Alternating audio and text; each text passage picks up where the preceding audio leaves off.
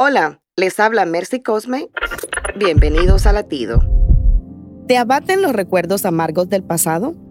El profeta Jeremías fue testigo de la destrucción de Jerusalén. Vio el templo quemado, ancianos pisoteados, niños arrastrados, jóvenes violadas y madres llorando en total desolación. Ante esta dolorosa realidad, Jeremías lloró durante mucho tiempo, hasta que decidió dejar de alimentar su alma de dolor y empezar de nuevo. Lamentaciones 3:22-24 dice, El fiel amor del Señor nunca se acaba, sus misericordias jamás terminan, grande es su fidelidad, sus misericordias son nuevas cada mañana. Amigo, deja a un lado lo que te aflige. Hoy es un día nuevo para volver a empezar. Para escuchar más latidos, visita salvationarmyradio.org.